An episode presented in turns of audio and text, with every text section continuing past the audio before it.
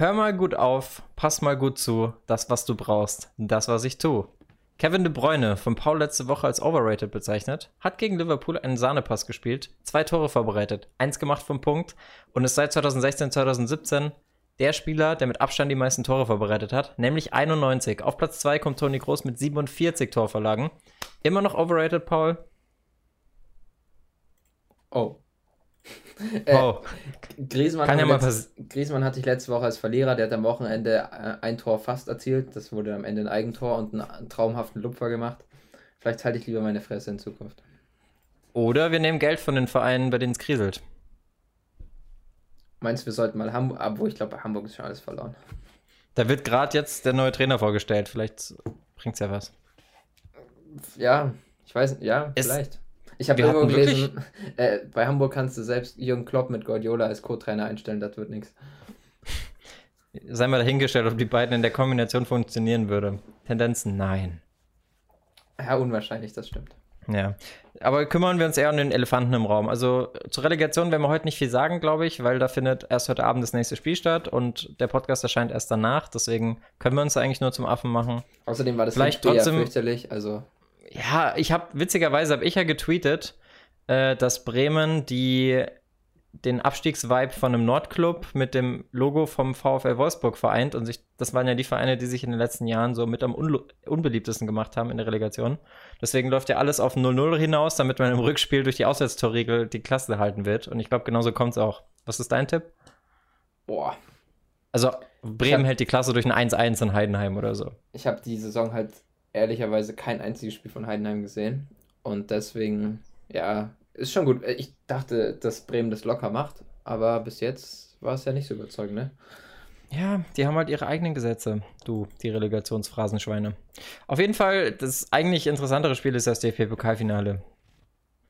Ja, gebe ich dir recht. Aber ich muss, also, es gibt kein Spiel, bei dem man das Fehlen von Fans so sehr gemerkt hat wie dort, finde ich.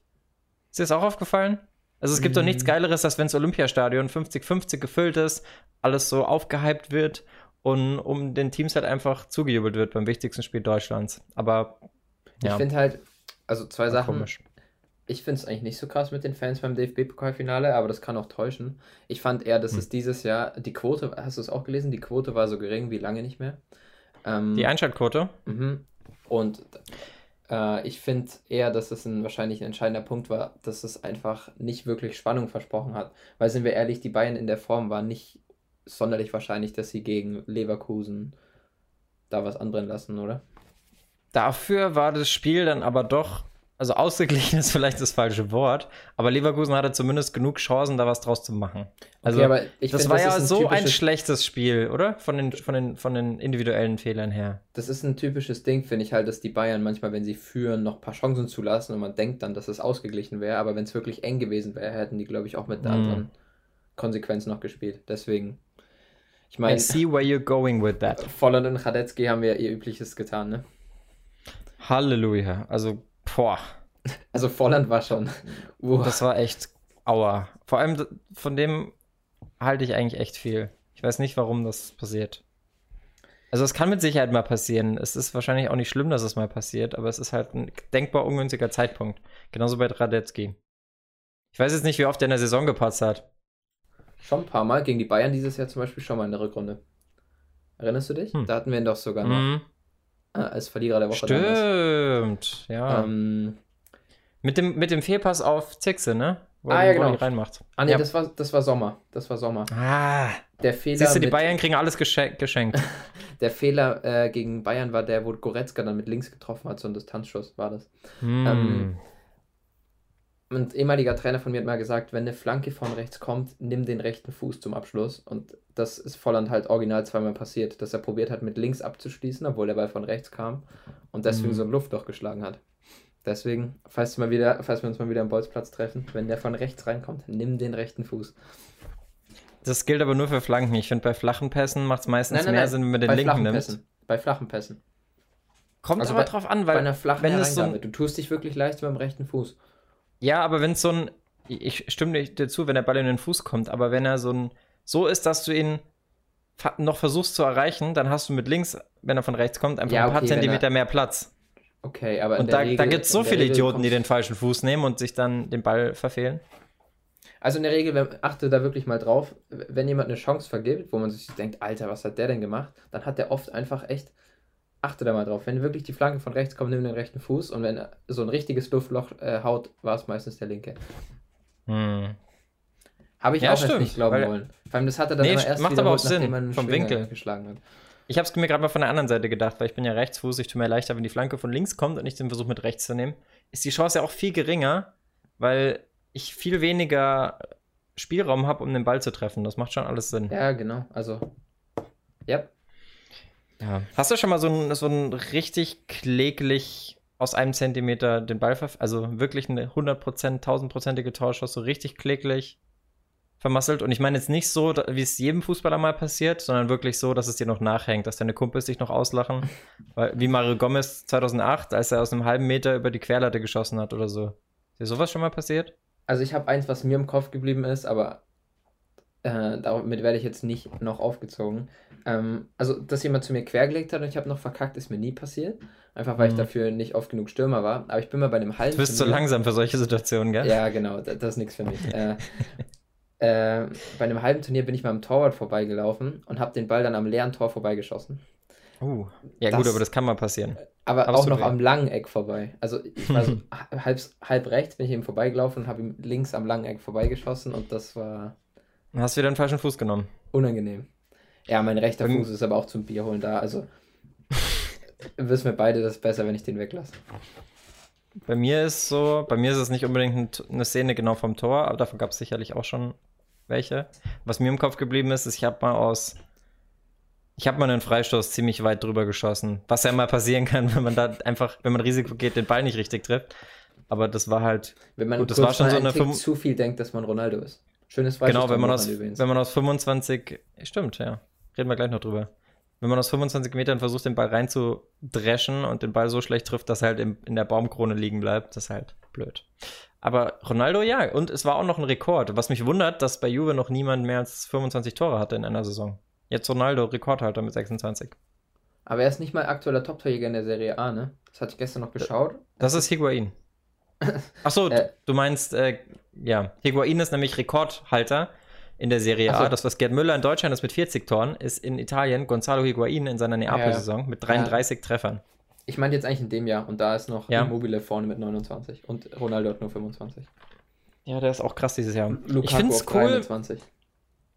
Ah, krass. Das wusste ich zum Beispiel nicht. Ich finde es aber cool, wie Ronaldo und Dybala sich ergänzen. Das Wir stimmt, ja obwohl das letztes Jahr eigentlich noch überhaupt nicht war, ne? Also die letzte Saison für Dybala Nee. war ja unterirdisch und da hatte man am Anfang ja so ein bisschen gesagt, dass er unter Ronaldo gelitten hat. Ja, ich glaube aber eher, er hat unter dem System gelitten. Ich finde es nämlich brutal geil. Also ich finde eh Dybala als, als klassischen Stürmer mega geil, wenn er sich da fallen lassen kann, so ein bisschen Messi-Style. Aber in der Doppelspitze mit Ronaldo ist einfach traumhaft für ihn, weil sich alle auf Ronaldo konzentrieren. Und er, also er ist ja mittlerweile auch der Superstar bei Juve neben Ronaldo. Aber er kann da trotzdem deutlich mehr rausholen als jetzt bei Argentinien, wo er und Messi sich halt einfach zu ähnlich sind vom Spielstil und er da, da halt wirklich unter Messi leidet. So meine Theorie zumindest. Da stimme ich dir zu 100% zu. Das ist, glaube ich, auch irgendwo das Problem von Griezmann bei Barca. Auch wenn am Wochenende, ich weiß nicht, ob du es schon Mm. gesehen hast, ähm, Noch nicht, ne? der hat einen richtig schönen Heber gemacht, den Messi vorgelegt hat. Das ist jetzt so ein bisschen die Ironie des Ganzen, weil da ihr Zusammenspiel echt gut war. Ich glaube, bei Barca ist der Schlüssel dafür, dass die gut zusammenpassen, irgendwo, dass die mit einer Doppelspitze und einer 10 spielen und die 10 Messi ist. Und dass dann Suarez, Griezmann und Messi vorne die ganze Zeit durchrotieren. Aber sobald du einen Griezmann auf einem Flügel hast, ist der, glaube ich, komplett lost. Das, das war nichts bis jetzt. Ich glaube, entscheidend für Real Madrid ist, dass sie einen Elfmeter bekommen, den Sergio Ramos dann reinmachen kann. Krass, ne? Seine Quote. Ich habe jetzt irgendwo gehört, ich hoffe, es war eine Fake News. Irgendein ehemaliger Schiedsrichter in Spanien hat angeblich gesagt, dass 90% aller Schiedsrichter in Spanien Real Madrid-Fans sind. Wenn das so ist, dann ist meine Frage, warum gewinnen die so selten den Liga-Wettbewerb? Warum? Die müssen doch jedes Jahr gewinnen. Ja, wahrscheinlich. Wenn die Schiedsrichter so einen das großen ist eigentlich Einfluss haben. logisch, weil, weil in der Champions League reicht ja manchmal, wenn der Schiedsrichter dir in einem Spiel hilft. Aber in der Liga kann der Schiri dir nicht durch 38 Spiele helfen. Aber es geht ja um die Schiedsrichter in Spanien. International sind die ja nicht Ja, alle eben Madrid-Fan. Ja, okay. Äh, andere Gewinner der Woche muss man schon sagen, Mason Greenwood, ne? Also. Uh, ja. Äh, ich habe letztens einen Statistikvergleich gesehen. Rooney in seiner ersten Saison, wo er durchgedreht ist, und Greenwood. Da hat Greenwood mehr Tore und mehr Assists. In einem Spiel weniger, glaube ich. Das ist schon am Wochenende zweifach getroffen. Sehr, sehr gut. Hm, ist gut. Wer auch gut war, war also anderes Talent. Es gibt ja so, äh, also gerade Manchester United-Fans sind da ja sehr überzeugt von, dass es kein Talent wie Mason Greenwood gibt. Aber in, in der Premier League entwickelt sich ja so ein bisschen so ein, so ein Schlagabtausch zwischen den ganzen Talenten. Die, also die, die Arsenal-Fans kommen da meistens mit Gabriel Martinelli und Joe Willock um die Ecke. Und Saka, Manchester der auch getroffen hat. Stimmt, Buyaka Saka. Buyaka heißt er, ne? Ich weiß nicht genau den Vornamen. Ich glaube schon. Mit B, ja. ähm, der ist auch mega geil, der kann echt gut werden. Dann bei, bei Chelsea ist es halt Billy Gilmore, Tammy Abraham, Mason Mount. Wobei Mason Mount auch schon ziemlich weit ist für ein Talent, muss man sagen. Bei Man United Abraham ist es eben. Wer? Abraham Tammy Abraham. Schon relativ Habe ich gesagt, ja. Ja, ne, ich meine, ja, das auch schon relativ weit für ein Talent. Dann von mir aus noch Reese James, Rechtsverteidiger. Ja. Und in, in äh, wie heißt's? Ach so, bei, bei Manchester City Phil Foden, der übrigens auch ein Gewinner der Woche ist, finde ich, weil er krass war gegen Liverpool. Auch wenn es für die um nichts mehr geht. Geiler Spielertyp. Also mm. da freue ich mich echt drauf, wenn der mal regelmäßig spielt. Ist ja angeblich der Nachfolger von David Silva. Macht nächstes Sinn, Jahr. Einfach nur. Also, ja. Der ist aber Obwohl auch. er mittlerweile also, auch schon 20 ist. Schon krass, wie die Jahre die vergehen. Ja, die Bedenken sind halt, also der ist halt schon echt wirklich sehr schmächtig für einen Premier League-Spieler. Also, wenn da so ein Adama Traoré kommt, will ich nicht wissen, ob das gut geht das Ding ist, der ist so unheimlich flink und der ist sogar, würde ich sagen, eigentlich ein ziemlich robuster Spielertyp. Ja? Also der wirkt für mich als so einer, der so ultra viel Körperspannung hat und so und der seinen Körper voll gut einsetzen kann. Vielleicht so ein Auch bisschen der Messi-Effekt, dass er halt nicht, nicht oft verletzt sein wird, aufgrund der Tatsache, dass er eben so klein und winzig ist und so einen kleinen Schwerpunkt hat. Also ich traue ihm schon eigentlich auch recht viel zu, auch wenn ich seine Position, da bin ich mir noch ein bisschen unsicher, weil es jetzt kein Flügel, dafür ist er ein Tick zu langsam. Und die klassischen mhm. Zehner gibt es nicht mehr. Ein richtiger Achter ist er aber auch nicht. Also, weißt du, so ein bisschen, bin mal gespannt, wo er sich da am Ende. Bei Guardiola auf der 8 würde wahrscheinlich noch am meisten Sinn machen. Ja. Um das kurz zu beenden, also Phil Foden bei Manchester City, da fällt mir jetzt keiner ein, der noch vergleichbar wäre. Ich meine, die lassen ja auch viele Talente gehen. Stichwort ja, Jaden Sancho. Äh, bei Man United ist es eben Mason Greenwood, der rausstricht, wobei da muss man sich auch über Angel Gomez oder Angel Gomez reden. Den Zehner, falls du den kennst. Ja, aber zurzeit schon eher Greenwood, würde ich sagen. Weil Gomez steht ja, wohl auch von einem Wechsel, glaube ich. Ist nicht sogar Dortmund an ihm dran? Kann gut sein, kann ich ja nichts zu sagen. Aber Man United hat auch gerade andere Probleme. Und wer irgendwie, also kann jetzt sein, dass ich mich hier verrenne, aber wer, glaube ich, in den Top 6 jetzt so kein krasses Talent hat zurzeit, ist Tottenham, oder? Ich guck gerade mal durch. Tottenham ist, glaube ich, auch gerade. Ah, Cessignon. Ryan Cessignon ist natürlich. ja. Ähm, also ja, Liverpool hat auf jeden Fall auch noch ein paar. Ja, klar, die haben, ähm, wie heißt der Stürmer? Ich sehe ihn vor mir, ich weiß den Namen gerade nicht. Divock Origi. Weißt du, ich. ja, genau, Divock Origi. Krasses Talent. Guter also Spieler. Ryan, Ryan Brewster ist auf jeden Ryan Fall. Brewster, danke. Aber Ryan der war zurzeit jetzt ausgeliehen. Weiß nicht, wie er da getroffen hat. Ja. Der, der, der Verteidiger, der rothaarige Vandenberg hat scheinbar Potenzial.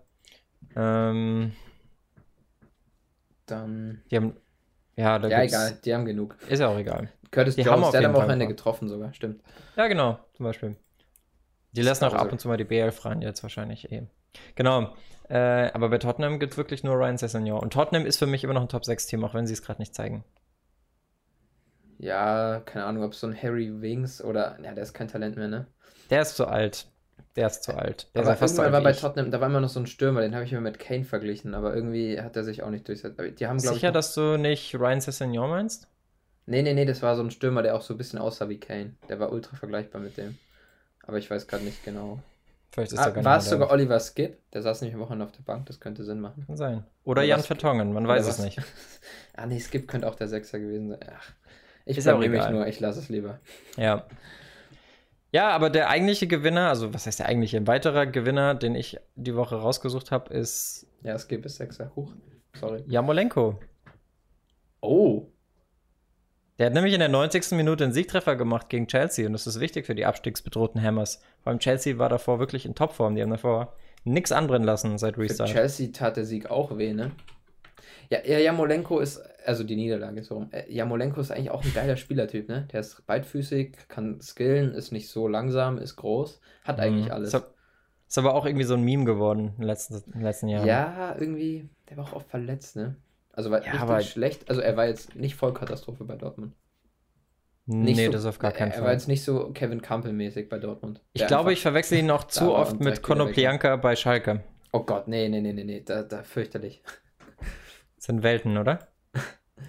Ja, Der ist Also- nämlich das Meme geworden. ja. Nee, aber zu Chelsea noch kurz zwei Sätze. Die haben jetzt 3-0 auch gegen Watford gewonnen. Ich glaube, also interessant wird es am letzten Spieltag, weil da geht es wirklich um Europa. Da spielen, glaube ich, äh, Leicester, Chelsea. Wer ist noch da oben mit drin? Lass ich mal kurz gucken. Leicester, Watford- Chelsea, Watford. Wolverhampton. Nee, Wolverhampton ist es. Watford ist unten. Ah, ich meine, sorry, ja, ich meine. Zu. Leicester, Chelsea, Man United und Wolverhampton. Also Platz 3 bis 6. Spielt am letzten Spieltag gegeneinander. Krass, Ja, ne? Chelsea gegen Wolves und Leicester gegen Menu. Richtig. Das wird geil. Aber ich glaube wirklich, Chelsea deutet es dieses Jahr schon an und spätestens nächstes Jahr mit Ziyech und Werner und wer da noch so kommen mag. Also es ist ja sogar Kai Havertz im Gespräch, weil scheinbar Bayern und Real entschieden haben, nicht auf ihn zu bieten, wenn er dieses Jahr auf dem Markt ist. Woher auch immer diese Info kommt. Ihr wisst ja, hier keine Gewähr für irgendwelche Quellenangaben. Ähm, da kann Chelsea wirklich einen Schritt machen, die dritte Kraft wieder zu werden in England. Erstmal hinter Menu, äh, Entschuldigung. Aber da Man sieht man so richtig, da, da merkt man richtig den Fanboy in dir, finde ich. Weil wenn man ehrlich ist, Findest haben sie du? nur zwei Punkte auf Manu und wenn es blöd läuft, spielen sie nächstes Jahr Europa League. Ja, aber wenn es gut läuft, sie haben auch nur einen Punkt auf Leicester, dann sind sie Dritter. Ja, okay, aber Dritter kannst du ja nichts von kaufen. Also ich meine jetzt, ob Naja. Dritter, ich meine jetzt ob Dritter oder Vierter. Also ich kann mir schon vorstellen, weil sie auch jetzt gegen West Ham noch verloren haben und Manu ist ja in überragender Form, dass sie am Ende sogar noch ausrutschen aus der Champions League. Aber Dann bin Menu ist nicht besser in Form als Chelsea. Chelsea ist die stabilste Mannschaft seit Restart. Manu, nee, nee, nee, nee, nee. Manu hat, glaube ich, in 2020 noch kein Spiel verloren. Die haben noch kein Spiel verloren. Oder sind irgendwie Das seit muss ich 14 jetzt Spielen oder so ungeschlagen. Also Manu ist zurzeit echt. Ah, 15, ja, okay. Ja. Ah, ja, okay. Weil sie zum Beispiel gegen Man City gewonnen haben. Aber. Nee, nee, die sind schon wirklich gut in Form. Ja, okay. Okay. Sehe ich ein. Die Auch Gegner waren jetzt nicht die stärksten. Fernandes und so alle ganz gut in Form sind, das, das ist schon was. Da, da kommt in mir dann der Hassboy raus, weil Menu war noch nie so weit oben auf meiner Favoritenliste an englischen Clubs. Okay, Merke lass uns die Premier League abhacken. Ich habe ähm, die Woche über ein Video gesehen von Mario Götzes Top 10 Momenten beim BVB. Der wird ja auch wechseln. Ach, witzig, die Frage kommt wieder auf die Premier League. Na gut, dann hoffentlich da, damit dann das Thema abgeschlossen. Äh, und da, da hat man ihn ja auch zusammen mit Klopp gesehen, logischerweise, weil er ja unter Klopp gespielt hat. Und da kam mir so der Gedanke, okay, viele von den Dortmunder Jungs, die hatten wahrscheinlich 2011, 2012 so die beste Zeit ihrer Karriere mit Jürgen Klopp. Und sowas schweißt ja auch immer ungeheuer zusammen. So, da wird man ja Jahre später, wenn man sich trifft, noch drüber reden. Kannst du mir bis hierhin folgen? Ja, krieg ich gerade so hin. Sehr gut. Aber jetzt, wo Jürgen Klopp bei Liverpool ist und mit Liverpool wirklich alles gewonnen hat, Champions League, Meisterschaft, you name it, wird er ja mit seiner aktuellen Mannschaft den erfolgreichsten Moment seiner eigenen Trainerkarriere verbinden. Glaubst du, sowas verändert die Beziehung zu den alten Spielern aus Dortmund? Weil ich glaube schon, dass es einen Unterschied macht, ob du jetzt weißt, okay, mit den Jungs habe ich wirklich, mit den Jungs bin ich durchs Feuer gegangen. Also war ja mit Sicherheit auch eine schöne Zeit. Aber glaubst du, es ändert so unterbewusst so ein Nee, nee, ich nicht. bisschen was? Weil Oder ist es an den Haaren herbeigezogen? Damals war der Meistertitel für ihn mit der Mannschaft so viel wert wie jetzt der Champions League-Titel mit Liverpool oder der Meistertitel mit Liverpool. So, weil einfach, damals war das mit den Möglichkeiten, die sie hatten, weil das muss man ja auch sagen, Liverpool hat jetzt für äh, Alisson, Van Dijk und Fabinho auch keine, keine, weiß ich nicht, Bälle hergeschenkt, sondern die haben da schon auch ordentlich Geld hingelegt und damit war es, finde ich, für damals, also die werden einen geilen Spirit haben in dem Team, das sieht man ja auch immer wieder. Aber ich denke, bei Dortmund war der, war es am Ende vielleicht sogar mehr wert noch, denke ich. Es war, Ja, vielleicht. ich würde, es war vielleicht sogar emotionaler. Könnte ich mir, oder Vielleicht, Eigentlich vielleicht können wir uns auch darauf einigen. Vielleicht können wir, genau, vielleicht können wir uns darauf einigen, dass es nicht vergleichbar ist wie bei einer Beziehung, wo du auch nicht sagst, okay, die Beziehung ist jetzt besser als die, sondern es ist halt einfach anders. So. Ich meine, Clubs sind ja auch immer so. Also es wird ja auch oft mit Beziehungen gleichgesetzt, sowohl mit Spielern als auch mit Trainern. Und dann haben wir noch was zur Premier League. Das ist jetzt aber wirklich das letzte. Sheffield Tottenham. Ganz, ganz komische Auslegung der Handspielregel. die aber leider korrekt ist. Hast du es hast noch im Kopf? Ist jetzt schon Nee, wieder ein bisschen hab, her. Ich, ich habe die Highlights nicht gesehen. Okay, Lukas Mura fällt hin und stützt sich mit dem Arm auf den Ball auf. Der Ball berührt seinen Arm aber aus so 0,5 Zentimeter Entfernung, knapp unterhalb der Schulter. Und dadurch wurde das Tor von Harry Kane dann aberkannt. Das so ähnlich oder fast genauso jetzt bei Juventus gegen FC Turin, also beim Turiner Derby, wenn man so will, am Wochenende. Da ist De Licht der Ball an die Hüfte gesprungen und von da aus quasi von innen an die Hand. Was ja auch super schwer ist und nicht koordinierbar. Und soweit ich weiß, war es früher mal so, wenn es erst ein anderes Körperteil berührt und von da unkoordiniert an die Hand springt, geht es einfach weiter. Aber jetzt ist ja wirklich so, Hand ist Hand und du müsstest dir die Dinge eigentlich absägen, damit es kein Elver gibt. Hä? Aber, also, erstens, wenn es offensiv ist, finde ich, ist es, finde ich es endlich eine gute Regel. Also, so Ja, klar die okay. Hand, Handspielregel ist, finde ich, ich finde, das ist eine klare Linie, wenn man sagt, vorm Tor mit der Hand am Ball zählt nicht. Das ja, finde ich gut. aber hinten Sinn. schwierig. Und hinten muss ich aber sagen, dass ich dachte, dass die Regel immer noch aktuell ist. Dass wenn man eine Flanke sozusagen erst zum Beispiel mit dem Fuß abfälscht und dann geht ja in den Arm, dass es eigentlich immer noch kein Handspiel ist. Vielleicht ist es nur in Deutschland so, aber in Italien Wurde es jetzt so Scheinbar nicht. ausgelegt, oder wie? wird so Ja, ausgelegt, ein wurde aber auch vom drauf an. Wenn ich mich zum Beispiel Ja. bei einem abgefälschten Schuss wegdrehe und er geht vom Oberschenkel an die Hand, die schon sehr weit weg ist, dann könnte man das, glaube ich, auch nicht verkaufen. Also, Aber wir haben ja, wir haben ja auch schon irgendwie auch einheitliche Regeln in Europa, weil sonst wird es ja schwer in den Europapokal-Wettbewerben. Deswegen fand ich es auch komisch, dass da niemand von einer Fehlentscheidung gesprochen hat. Weil es müsste ja eigentlich eine gewesen sein. also war es Elfmeter oder nicht? Es war Elfmeter. Es war Elfmeter. Ja, es ist, hat er sich so weggedreht wahrscheinlich, oder? Und dann die Arm, den Arm relativ weit weg vom Körper. Mm, ja, der Arm war schon ein bisschen weg, aber ja. Also ich habe, ich erinnere mich nämlich daran, dass ich die Highlights gesehen habe und auch wenn ich die Szene nicht mehr genau im Kopf war, dachte ich mir jetzt nicht, dass es eine Fehlentscheidung war. Also, ja, okay. obwohl das würde ja. So, Nee, ich fand es okay, die Entscheidung. okay. Frage an dich: Wusstest du, dass die B-Nationalmannschaft von Deutschland ihr erstes Testspiel am 14. April 1951 in Karlsruhe mit 0 zu 2 gegen die Schweiz verlor?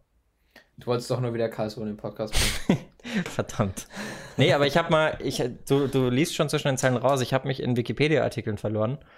Sehr zur Belustigung von manchen Leuten, die es auf Instagram mitbekommen haben. Da haben wir nämlich ähm, ja so manche Oberliga-Torschützenlisten auseinandergenommen. Ganz, ganz spannendes Thema, sehr aktuell.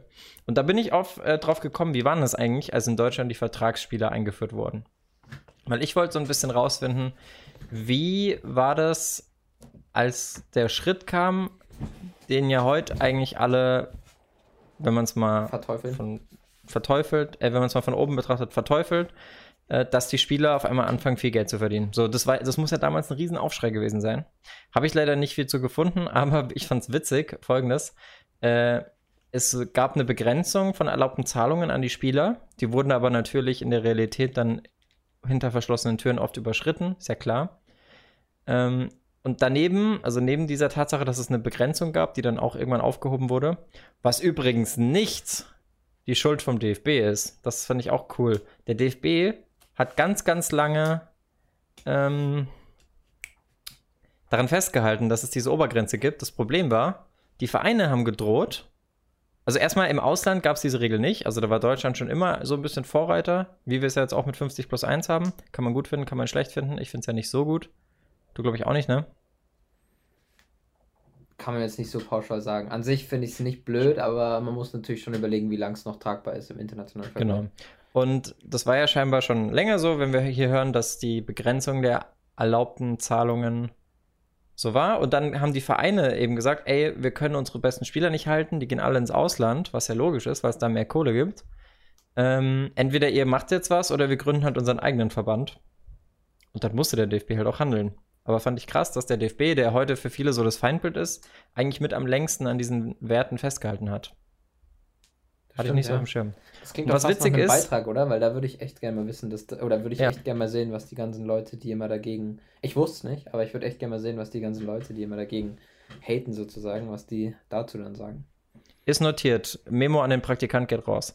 So, und was jetzt aber eine witzige Restriktion war, war, es, ähm, es gab weitere Restriktionen. So verlängerte sich der Vertrag eines Spielers automatisch, wenn er nicht drei Monate vor Ablauf von ihm selbst oder vom Verein gekündigt wurde. Kündigte der Spieler fristgerecht, so lag es dennoch im Ermessen des Vereins, ob er ihn für einen anderen Verein freigab. Heißt, früher war so ein Spielervertrag einfach wie heute bei O2. Du kommst da ganz, ganz schwer wieder raus. Also wenn du mal unterschrieben hast, irgendwelche Fristen, irgendwelche Gebühren, wahrscheinlich mussten sie auch noch ähm, zusätzlich zahlen, wenn sie äh, Spielerpassmitnahme beantragt haben, wie heute mit der Rufnummer. Also fand ich schon irgendwie sehr skurril, dass der Verein da so die Macht drüber hat. Das waren wahrscheinlich früher halt menschlichere Verträge, sage ich mal. Also so mehr an den Arbeit, war, die waren mehr in einem normalen Arbeitsvertrag ähnlich, den jetzt ein normaler Mitarbeiter. Aber welcher normale Arbeitsvertrag verlängert sich denn um drei, äh, wenn er nicht drei Monate vor Ablauf gekündigt wird? Ah ja, okay, das mit der Verlängerung. Das ist, halt, das ist so ein bisschen. Aber ich meine, dieses, dass man so Kündigungsfristen und so einhalten muss, das klingt halt so ein bisschen. Ja, klar. Halt normaler Mensch. normaler Mensch. Kann man so stehen lassen. So, und wenn der Verein dann die Freigabe nicht erteilt wurde, äh, erteilt hat, dann musste der Spieler gegenüber dem DFB-Gremium nachweisen, dass es einen triftigen beruflichen oder privaten Grund für einen Ortswechsel gibt. So andernfalls gab es halt eine Sperre für die komplette folgende Saison oder dem Spieler blieb nur die Reamateurisierung, sofern er nicht das Trikot seines bisherigen Clubs wieder überstreifte. Sprich, der wurde dann gezwungen, in Amateurfußball zu spielen. Das Ding ist, so ein paar Regeln, Krass. die sind, glaube ich, mittler die sind mittlerweile im, so bei Amateuren im äh, Wechselrecht so. Also zum Beispiel, wenn man wegzieht, musste ich einen Verein freigeben und sowas, weißt du? Also ja. Das war ja, halt ja. einfach, damals war es, halt, das ist, glaube ich, einfach in den Preisklassen, in denen sich damals noch abgespielt hat, machen diese ganzen Regeln einfach irgendwo Sinn. Das ist auch diese Regeln, die damals quasi für die Creme de la Creme im Fußball galt, gilt heute noch für die Vertragsspieler, die es ja mittlerweile bis in die Kreisliga gibt. Also sobald du da einen Vertrag hast, wo du Geld verdienst, ist das noch relativ nah an den Regeln von damals dran, die die Profis hatten. Also ja, genau. Profis in Anführungszeichen, weil das war ja noch nicht professionalisiert. Es waren halt wirklich, ähm, man nannte das Vertragsspieler, glaube ich. Oder Lizenz der Begriff Profi ist halt so ultra schwammig, ne? Wenn dir der Verein eine Wohnung stellt und du 300 Euro im Monat für Essen bekommst, dann lebst du davon und machst das theoretisch professionell. Aber das ist ja dann, mm. also weißt du, doch, also wirklich, der Begriff Profi ist ja am Ende nur, ich kann davon leben sozusagen. Aber ich glaube, das reicht nicht ganz. Ich glaube, Profi, Kurzform von veraltet, Professionist. Ah ja, doch. Hast recht. Ab und zu. Ja, okay. Ja, also deswegen finde ich, ist dieser Begriff eh ein bisschen schwierig. Weil dann, ja, da gibt es theoretisch in der Kreisliga halt auch Profis, denke ich. Bei so Vereinen, die ambitioniert sind oder so. Kann man so stehen lassen. Apropos ambitionierte Amateurvereine. RB Leipzig nimmt nach sechs Jahren kleinere Anpassungen am Logo vor und, und äh, die Leute, kannst du dir vorstellen, wenn RB das Logo ändert, ich meine, die haben wirklich nur irgendwie was formatiert, damit es kompakter wirkt oder weiß der Geier was.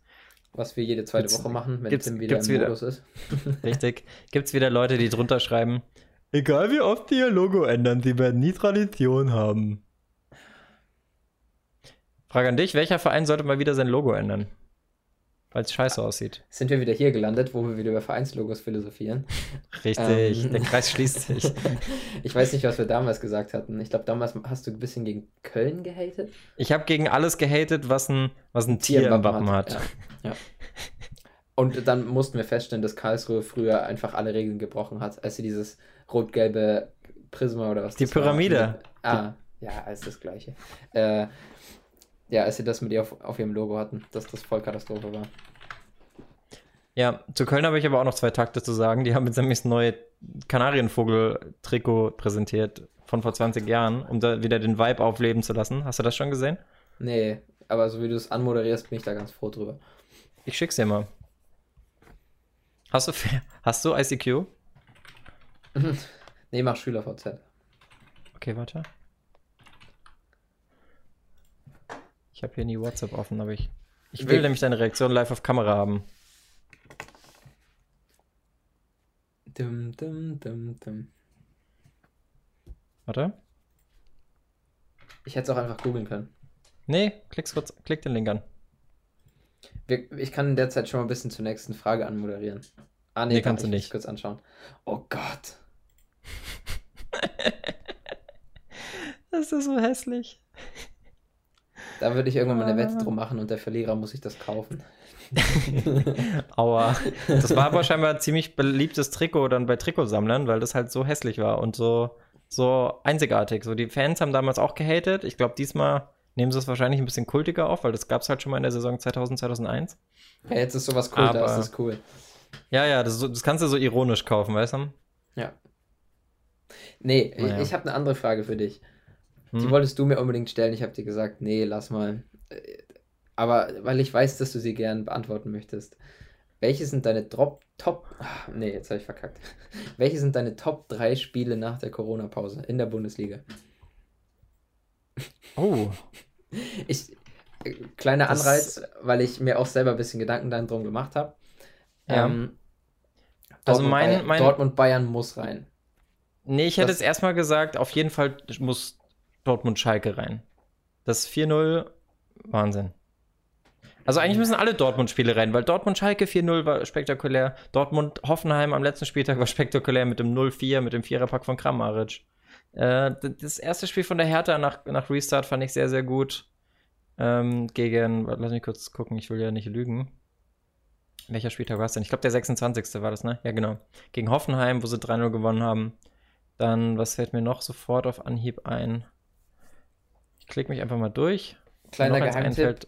waren ja Ich, schon mehr als drei. ich würde sagen, Bremen-Köln am letzten Spieltag muss auch noch mit rein. Einfach weil Bremen Oh ja, das, sechs, das, das war Also, krass. Schade. Meine, das auch, meine, meine drei wären gewesen Dortmund-Bayern, äh, Bremen-Köln und Köln-Leipzig.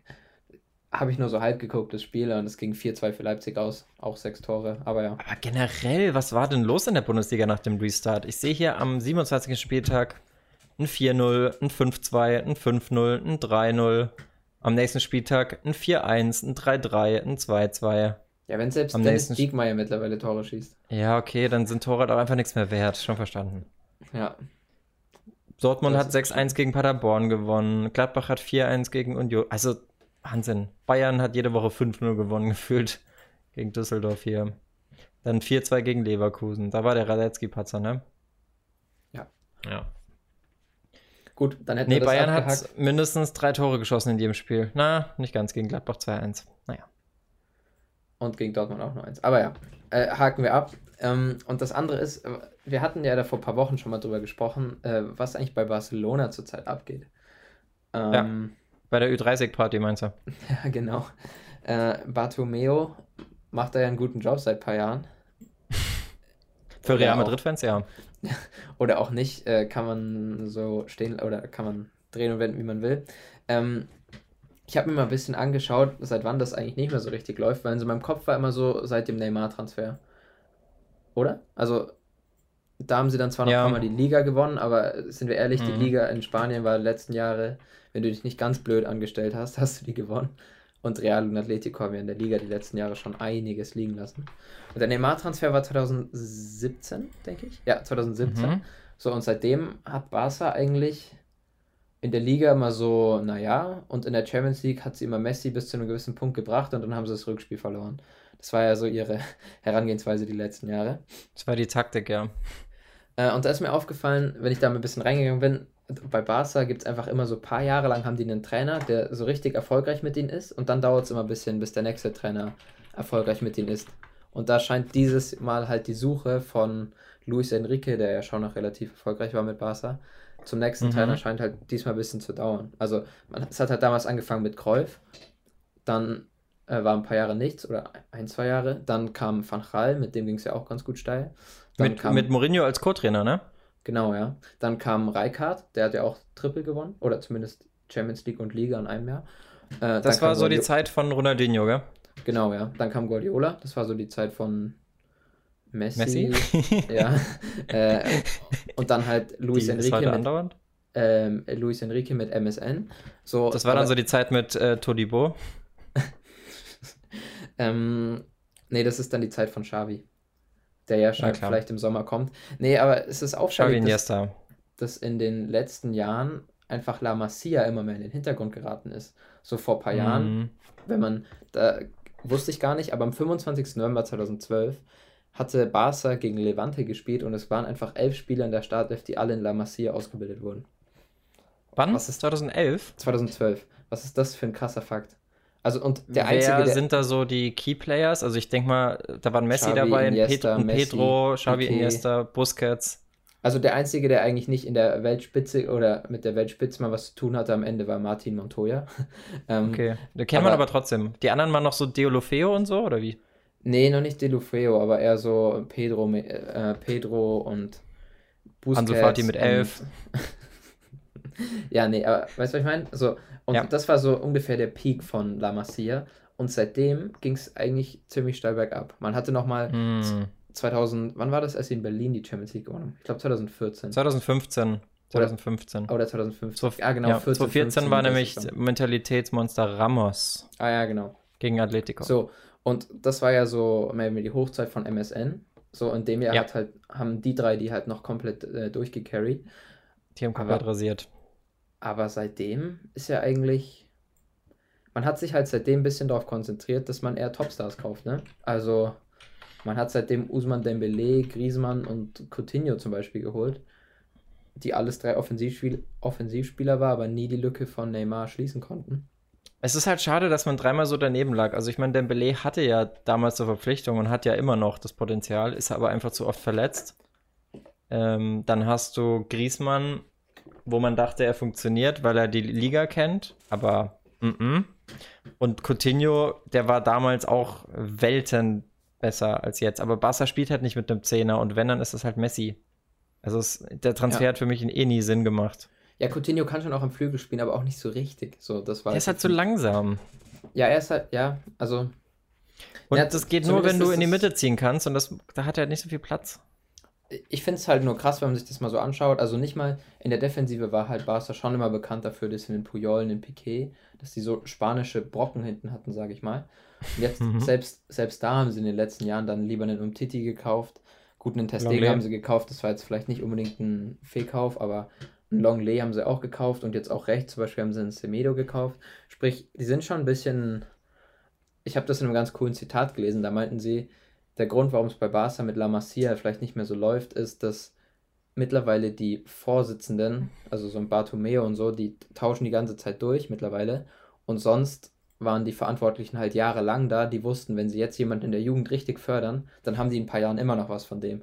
Und die jetzigen, die in den Mhm. Verantwortungspositionen sind, die denken immer nur kurzfristig an den Erfolg und nicht mehr so langfristig. Das ist so ein bisschen das Problem, was du sowohl bei Politikern als auch bei CEOs hast, wenn sie immer nur für ein paar Jahre an der Macht sind, dass sie eben versuchen, das Maximum in der Zeit rauszuholen äh, für sich, um einfach selber eine erfolgreiche Periode zu haben, anstatt eben im Sinne des Vereins oder im Sinne des Unternehmens zu denken oder bei Politikern halt im Sinne des Landes, ähm, dass man halt sagt, okay, ich mache jetzt Dinge, die wofür mich die Leute vielleicht nicht so mögen oder die nicht so gut aussehen, wo der Verein aber deutlich von profitieren wird in ein paar Jahren, versus ich mache jetzt das, was mich möglichst gut dastehen lässt und nach mir die Sinnflut. Das sind halt zwei verschiedene Ansätze und Ja.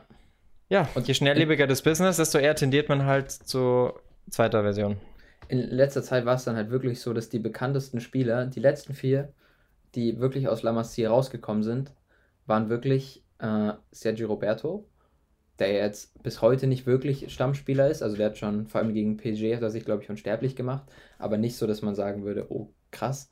Äh, und die anderen drei sind Marc Bartra, Onana und äh, Hector Bellerin. So, das sind Hector so die, Bellerin ist aus der aus La Masia. Ja, der war früher bei Stimmt. Barca. Und das ist einfach Ja. so, das sind halt alles so, man Naja, hat, es hat halt den eigenen Spielern ein bisschen die Zukunft immer wieder verbaut und kann jetzt überhaupt sich nicht mehr drauf verlassen. Also, also einen Ansu Fati mit 16 hochzuholen ist schon auch krass, der ist das vielleicht eine stimmt, Ausnahme. aber das war jetzt auch seit Jahren mal wieder eine Ausnahme. Du hast aber schon noch, also du hast noch André Gomez zum Beispiel gehabt. Du hast äh, Dennis Suarez André Gomez gehabt. kam der von Valencia, glaube ich. ist das so? Oh. Ja. Okay, ich habe auch gerade offen. Wer wirklich aus, aus Barcelona B kam, ist Carles Perez. Der hat es ja auch nicht wirklich geschafft. Der hat aber seine Chance bekommen, zumindest. Ähm, Ja, wenn halt, ja, also es konnte niemand so richtig überzeugen, kann man glaube ich Nee. so sagen.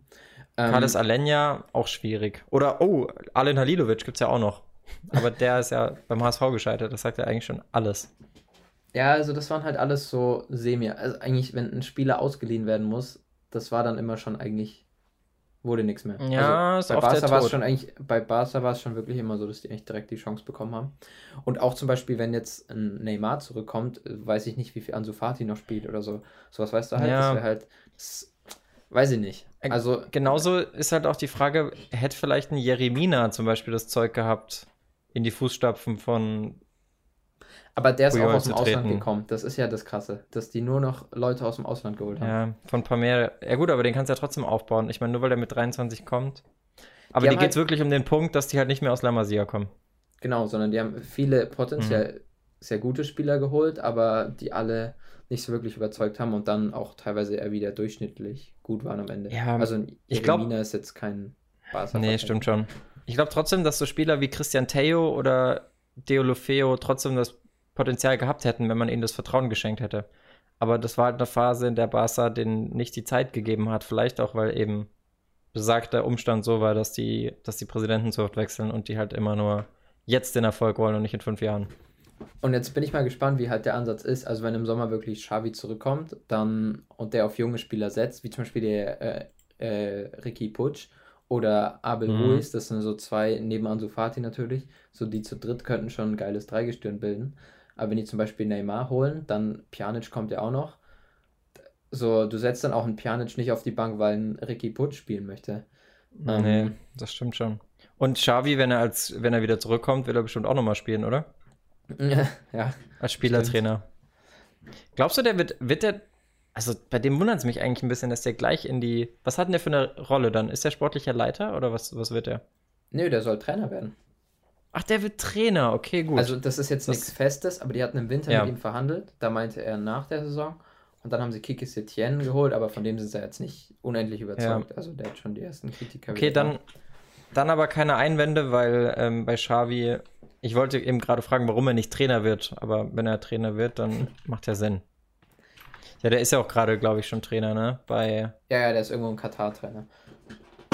Al-Sad. Nee, da war seine Spielerkarriere vorbei. Doch, Al-Sad. Ist Ja, er Trainer. ist, auch, der ist auch Trainer geworden. Das war wahrscheinlich auch so der Deal, als er nach Assad ging, dass sie das gleich gesagt haben. Ich glaube Die aber, dass er die das Frage bis, ist halt, wie viel äh, Vertrauen kriegt so jemand und was, wenn im Mhm. ersten halben Jahr es nicht so erfolgreich aussieht. Das ist halt immer die Gefahr. Das hat es ja bei Frank Lampard auch, das hast du bei Sisu gehabt, aber es kann, es kann gut gehen, aber vielleicht find- braucht er auch noch Zeit. Dadurch, Fakt halt, ist, so jemand, so jemand hat den Vorteil, dass er halt mit Kredit startet, weil er einfach so eine außerordentliche Spielerkarriere dort hingelegt hat. Ja, also ich finde halt aktuell ist alles auf Messi ausgelegt und ich bin gespannt, wenn jetzt, wenn sie jetzt erst einen Umbruch mit einem Trainer machen und dann ein, zwei Jahre später kommt der Umbruch, weil Messi weg ist, dann bin ich mal Mhm. gespannt, wann sie wieder was gewinnen international. Barcelona bald nur noch Mittelklasse-Team? Fragezeichen. Schreibt's in die Kommentare. Warum eigentlich nicht? Schreibt mal rein, ob ihr glaubt, wie es mit Barca weitergeht. Äh, Viele machen sich gerade drüber lustig. Es kursiert das Meme, wenn der FC Bayern alles für das Geld geholt hat, für das Barca nur Coutinho geholt hat. Ich glaube, die Liste ist lang. Lewandowski, Goretzka, Davies, Kimmich, Ja, paar andere. das waren einige. Und da muss man halt sagen, wenn man da auf die Bayern schaut, jetzt, es passt sogar ganz gut zur aktuellen Lage, sind jetzt Meister geworden in der dritten Liga. Die haben sich halt jetzt mit ihrer Nachwuchsabteilung, mit dem Campus, haben sie sich für die nächsten, sagen wir mal, zehn Jahre einen anderen Grundstein gelegt als Barca jetzt die letzten Jahre. Mhm. Obwohl man 2012 war, glaube ich, La Masia das, was jede Jugendabteilung sein wollte. Ja. Definitiv. Heute ist es die Knappenschmiede. Aber müssen wir, warum, na, nee. Warum müssen wir immer negativ aufhören? Ja. Nein, warum bringen wir immer deine positiven KST-Erlebnisse rein und dann kommt auf einmal wieder ein Schalke-Rant? Das tut. Weil das ganz einfach, weil es bei Schalke keine positiven Erlebnisse gibt. Seit 2000. Und seit Hey, 2000. Tönnies ist doch weg, das ist doch jetzt. Es spaltet zwar wieder die Ultragruppe, weil. Aber nee, lassen wir Schalke raus. Egal. Komisches Fass. Lass mal's so. Ah, weißt du, was ich die Woche vergessen habe? Ich wusste, ich habe was vergessen. Was denn? Ich habe vergessen, die Games to Watch vorzubereiten. Du hast doch die Verlierer der Woche vergessen. Nee, weil ich war mit Gewinner dran. Und meiner war Green. Glaube ich nicht. Zehner, ich war mit Gewinner Ich hab, dran. warum habe ich mir dann auch Gewinner rausgeschrieben? Habe ich mich vorhin schon gefragt, aber da habe ich gemerkt, du hast dich bloßgestellt. Nö, ist okay. Wir können gerne noch über die Verlierer sprechen. Also eigentlich Ich hab- ist, also mein Verlierer ist auch halt relativ Volland einfach. Kevin Volland, Radetzky. Aber aber ich eigentlich ich hatte alle, die im DFB-Pokalfinale teilgenommen haben, muss ich sagen.